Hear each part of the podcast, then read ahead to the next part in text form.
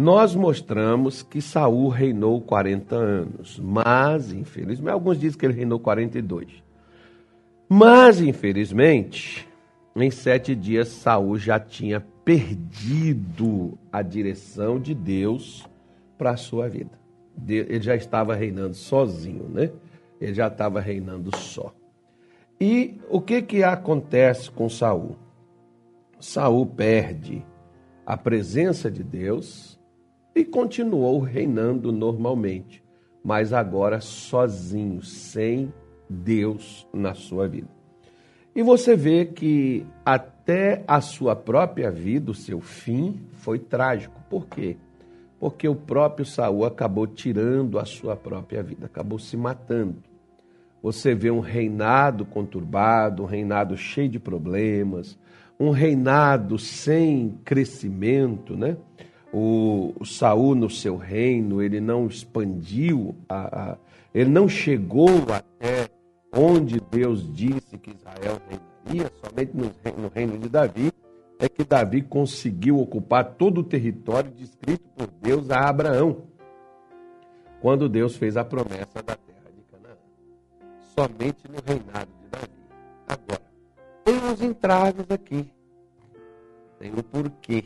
Por isso que eu coloquei o nome na mensagem de domingo de O Caminho da Destruição. Significa que se for destruída é porque estava feito. Se você tem uma casa e ela foi é, destruída, então significa que ela existiu. Né? Sua casa, o casamento, quantos casamentos foram destruídos? Famílias, relacionamentos, enfim, coisas nesse sentido são destruídos. Uma empresa, né, um escritório, um consultório, você formou, só não permaneceu aberto. Às vezes isso acontece com muita gente. A pessoa casa, só não permanece com um casamento. É, infelizmente, alguns por incompatibilidade, outros por traição, outros por não, enfim, tem aí a série de desculpas, né?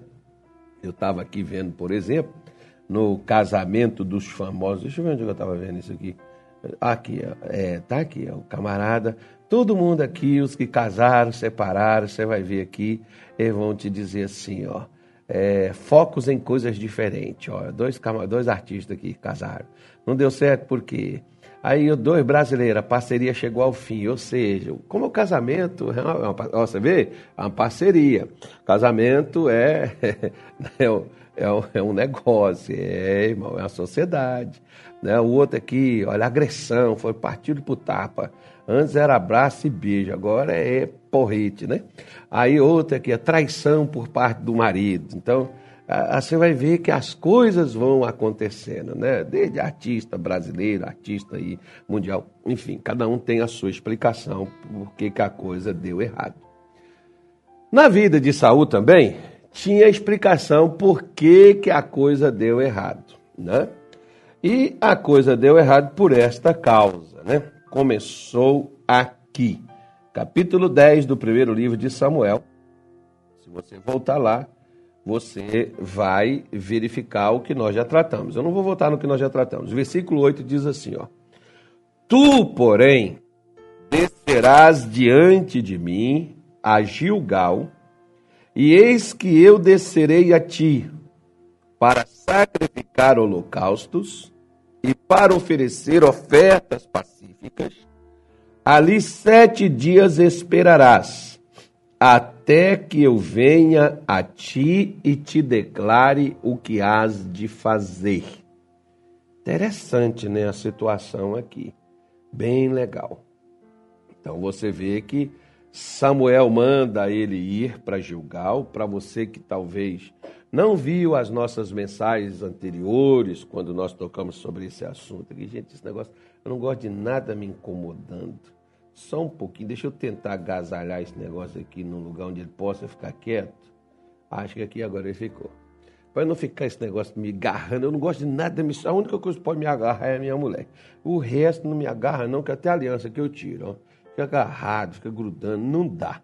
Não, não tem jeito. Eu acho que eu sou estranho, sou muito esquisito, né? Você pode achar, mas eu sou assim mesmo. Não quer, não leva para casa. Desliga lá. Então vamos voltar aqui, que você vai ver que ele desceu a Gilgal, mandou ele ir para Gilgal. Gilgal é o lugar aonde o povo de Israel, todos eles, quando entraram na terra de Canaã, eles foram circuncidados neste local. Se você pegar a sua Bíblia lá no Evangelho, no Evangelho não, no livro de Josué, você vai ver que ali Deus falou para Josué que estava tirando deles a sua vergonha. Capítulo 5, né, de Josué, você tem essa essa declaração aí. Então foi nesse lugar onde Deus tirou deles a vergonha de 430 anos como escravos na terra prometida, na terra, ou oh, perdão, na terra do Egito, onde eles ficaram 430 anos. Então aqueles que saíram no Egito houve a circuncisão mas no deserto não. Então, os que nasceram no deserto, nenhum foi circuncidado. Você vê que quando Moisés não, quase perdeu a vida quando ele ia para o Egito e os filhos dele não estavam circuncidados. Quase que o Moisés foi, né, Pastor Coelho? A mulher do Moisés que teve que correr, pegar uma faca de pedra e fazer o trabalho rapidamente para salvar Moisés lá. Senão já era o Moisés. Mas as pessoas que nasceram no deserto, não sei, por um vacilo de Moisés, vou falar isso aqui, ou porque Deus não mandou, sei lá, eu não sei, não vou entrar nesse mérito aqui agora, porque eu não tenho muita coisa sobre isso, não. Sei que eles não foram circuncidados, mas quando entraram na terra de Canaã, a primeira coisa que Deus mandou foi Moisés, Josué fazer isso. Circuncidar todos os que nasceram no deserto e não foram circuncidados, porque no, exército, no, no deserto, durante os 40 anos do deserto, não teve nenhuma circuncisão. E aí Deus mandou ele parar ali e fazer. E ali ele está dizendo: Hoje eu tiro a vergonha de sobre vós. É esse lugar aqui onde, onde Samuel mandou que Saul descesse lá e esperasse ele. Só que, olha a notícia a seguir, versículo 9 diz assim: Sucedeu, pois, que virando ele as costas, para partir de Samuel, Deus lhe mudou o coração em outro homem. E todos aqueles sinais aconteceram naquele mesmo dia. Então você veja, na mesma hora né, que ele recebeu essas direções, ele recebeu essas orientações, na mesma hora, Deus mudou o Samuel. Então você pode ver, por exemplo, que ainda que uma pessoa queira, ainda que uma pessoa deseje, ainda que uma pessoa saiba que é preciso, ela jamais vai conseguir mudar sozinha. Porque a mudança, por exemplo, a necessária e a principal, não é a mudança do lado de fora. A mudança do lado de fora eu e você faremos. A gente pode fazer. Mas a principal e a mudança mais necessária, que é a do interior, que é a de dentro, essa somente Deus faz. E Deus faz quando nós começamos. Você vê que desde aqui do começo, o que, o que Samuel, o que Saul, Samuel vai passando e vai dando para Saul são instruções. Instruções essas que seguidas foram provocando e trazendo sobre a vida de Samuel, ou perdão, de Saul, essa mudança. Então Deus ele me dá direções, ele me dá posicionamentos que uma vez assumidos, esses posicionamentos, Deus faz a mudança acontecer na vida da pessoa. Você vê que onde Deus mandou Saul, Saul, Saul ir, Saul foi. O que Deus mandou ele fazer, Saul fez. Ele foi lá para Gilgal. Aqui ele começou o que eu chamo do caminho da destruição. Deus mudou ele, estava perfeito, estava bem, estava. É como aquelas pessoas, por exemplo, diz, pastor, montei meu negócio e estava indo de vento em polpa. De uma hora para outra, a coisa começou a dar para trás. Pastor, eu casei, estava feliz da vida, estava tudo bem com a minha mulher. De uma hora para outra, o negócio começou a desandar.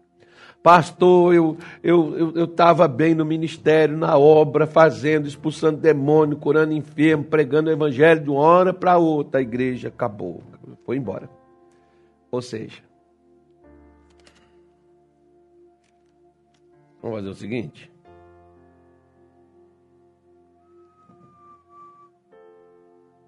Sansão, ele também estava vencendo tudo, uma força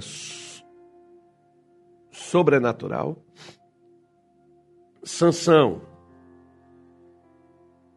ninguém conseguia dominá-lo, vencê-lo, e de uma hora para outra, Sansão se tornou um escravo e foi apanhado. E por quê? Porque Sansão começou a descumprir princípios, os quais, nos dias de hoje, vamos colocar assim. Muita gente gosta muito dessas coisas assim. Eu fiz um voto com Deus, tá bom? Nesse voto com Deus, o voto com Deus ele é condicional. Significa que você fará coisas para Deus. Deus vai fazer, você quer coisas de Deus e você vai fazer coisas para Deus para obter aquilo que você fez. Então é condicional, né? Pois é. Sansão tinha uma força, e essa força que estava em Sansão era proveniente de um voto que Sansão tinha com Deus. Sansão perdeu toda a sua força. Porque a força de Sansão não estava no cabelo, gente. Estava no voto que ele fez. Né? Nos princípios, no comprometimento, no compromisso, no engajamento que ele tinha com Deus. Como aqui, por exemplo. Quando você vai ao sepulcro lá de, de, Raquel, você vai encontrar dois homens. Você vai subir à casa de Deus, você vai encontrar três. Você vai receber dois pães, você vai receber, vai comer. Você vai mais adiante passar a guarnição dos filisteus. Aí você vai entrar no meio dos profetas e vai profetizar. E depois você vai a julgar e vai me esperar sete dias. Então, sete dias, Saul estava seguindo todos os princípios estabelecidos por Deus para ele. Depois de sete dias, esses princípios acabaram. Saul não seguiu mais. Porque era para ele ir e esperar. Você esperou? Porque nem sempre, às vezes, a minha vida ou a sua vai mudar. Porque ah, a gente tem que fazer isso, tem que fazer alguma coisa para todo mundo. Para fazer tem que mudar, tem que mudar isso, tem que fazer alguma coisa, não sei o que é que eu tenho que fazer. Muitas vezes não é fazer nada, não. Muitas vezes é ficar quieto. Só que nós vemos, por exemplo, que em ambos os casos, igual estou falando contigo, do Saul e do Sansão, eles quebraram princípios. Sansão perdeu a força e Saul perdeu o reino. Se você está perdendo alguma coisa, como às vezes tem aquelas pessoas assim, pastor, eu não tenho mais força espiritual. Quais foram as regras ou os princípios que você você acabou quebrando. Você está tendo perdas. Você perdeu o que estava na sua mão. O que, que você andou fazendo para que isso acontecesse? Não, é o diabo. Não, peraí que nós não estamos conversando com o demônio, não. Nós estamos falando aqui, nós aqui, eu e você. Deixa os demônios quietos para lá. Tá? O problema nosso não é os demônios que se levantam contra nós. É o que Paulo falou: não dê lugar ao demônio, não dê lugar ao diabo. Se você der lugar ao diabo, ele vai agir. Agora, se você não der lugar, ele vai ficar igual o cachorro de açougue, vai ficar só lá olhando e fazendo assim, ó. Mas não vai poder tocar em nós. Por quê? Satanás sabe muitas vezes que ele não precisa nem se levantar contra nós. Ele só precisa nos levar a quebrar os princípios estabelecidos por Deus. Porque quando ele, ele, ele, ele ouve, ele vê, ele sabe dos princípios que Deus estabeleceu para nós. Ele só não leva a quebrar aquilo, acabou. Ele sabe que quebrando aquilo dali,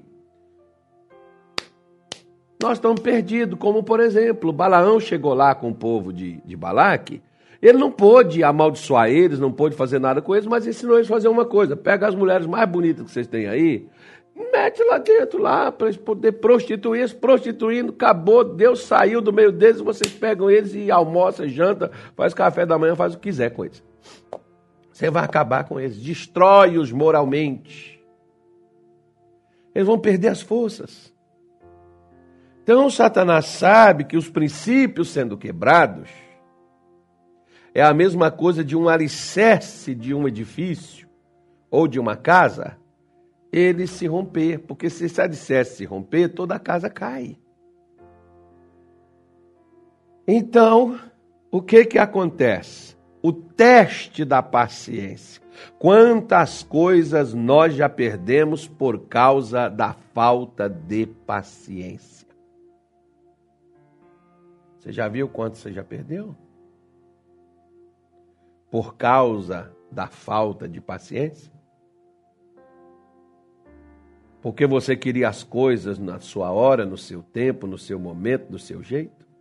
Você já viu, não? Dá uma olhadinha que você vai ver que às vezes não foi demônio, não.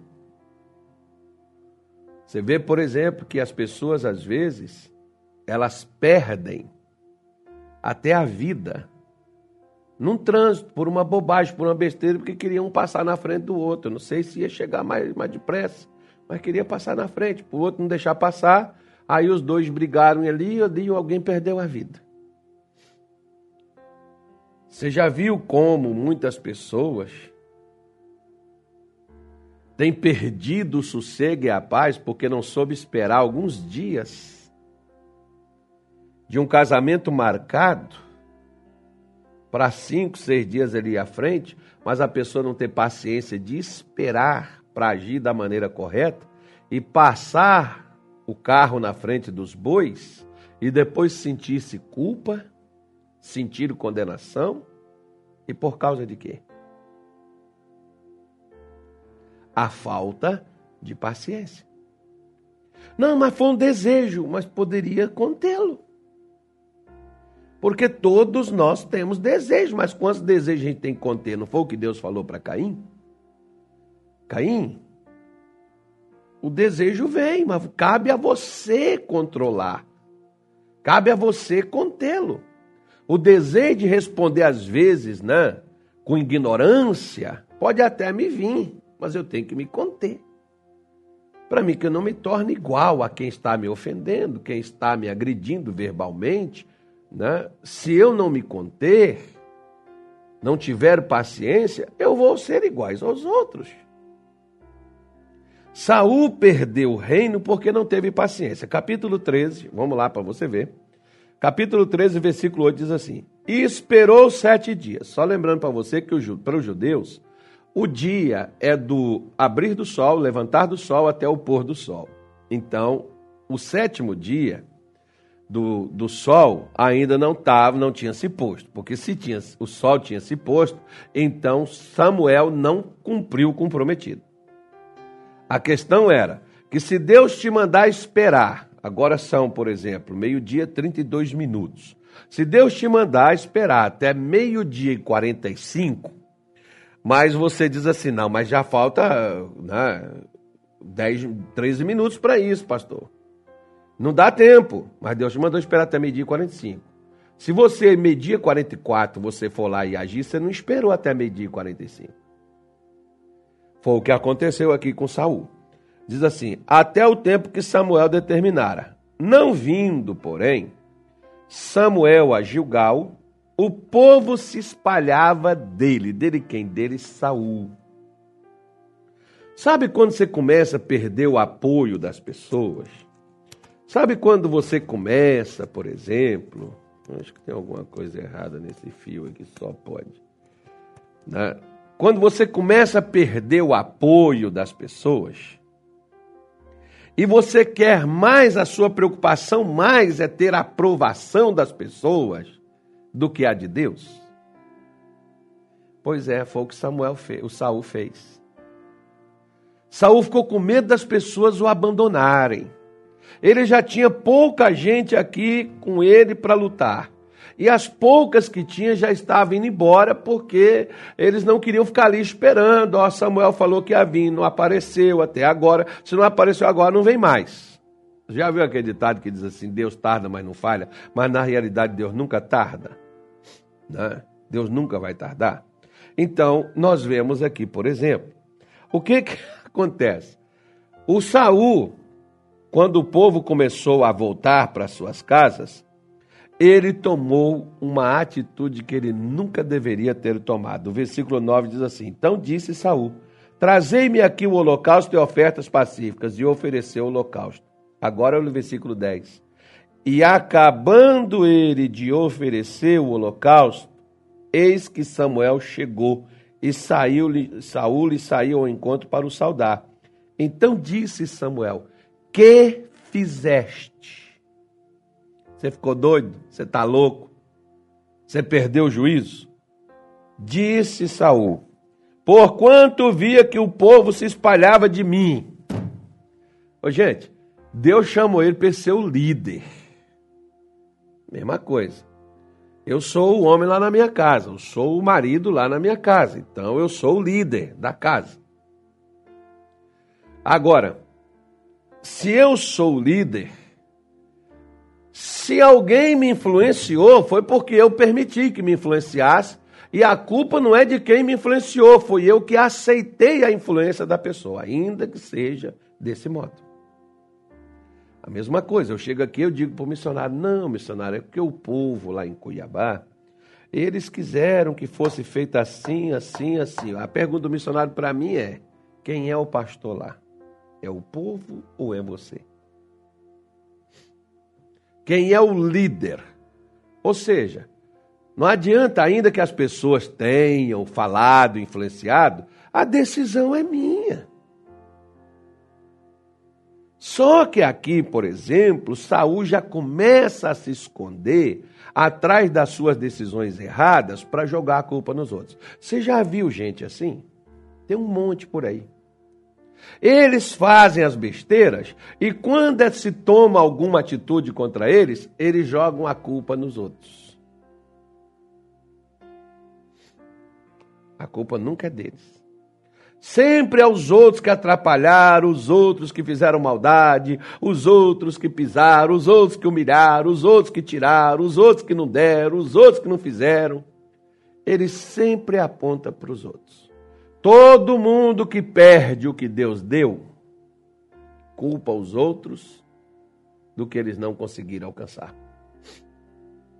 Como aqui ele está dizendo para Saul: o povo se espalhava de mim, e, e, e, e tu não vinhas nos dias aprazados, e os filisteus já se tinham ajuntado em Miquimás. O inimigo já está pronto, Saul, Samuel. O inimigo já vem e eu não estou preparado. Então, eu tive que fazer. Eu tive que ir, infelizmente.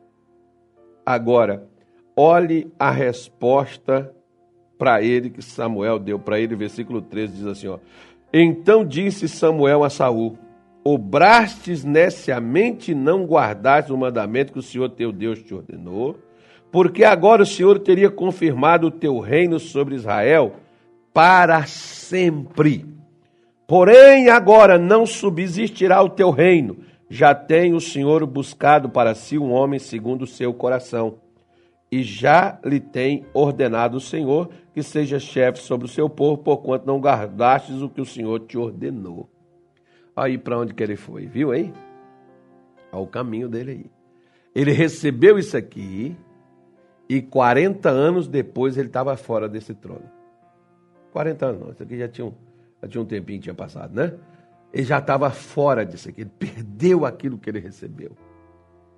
Quantas pessoas, às vezes, como eu disse para você, começa muito bem nos negócios, no ministério, casamento, começa na vida espiritual, mas o importante, meu amigo, nem sempre não é só começar, não. É terminar o que foi começado. Esse é que é o nosso grande desafio. Vamos fazer a nossa oração? Senhor, em o nome do nosso Senhor Jesus. Pai, nós oramos nesta tarde de hoje. Te apresentamos todas as pessoas, aquelas que estão, ó Deus, precisando de ajuda na saúde, na, na vida financeira, na família, no relacionamento Espírito Santo, manifeste a tua presença. Manifeste o teu poder, meu Deus. Abençoa, Senhor, a vida de cada uma delas. Coloca, Senhor Jesus, a tua mão sobre elas e liberta, meu Deus, a todas aquelas que estiverem oprimidas, sobrecarregadas, cansadas, abatidas, fadigadas. Aquelas, meu Deus, que estiverem tristes, traz alegria. Desesperadas, acalma os seus corações. Oh, meu Deus, aqueles, Senhor, que estavam sem paciência, tentando agir de todas as formas, de todas as maneiras, sem saber nem para onde vai e no que vai dar.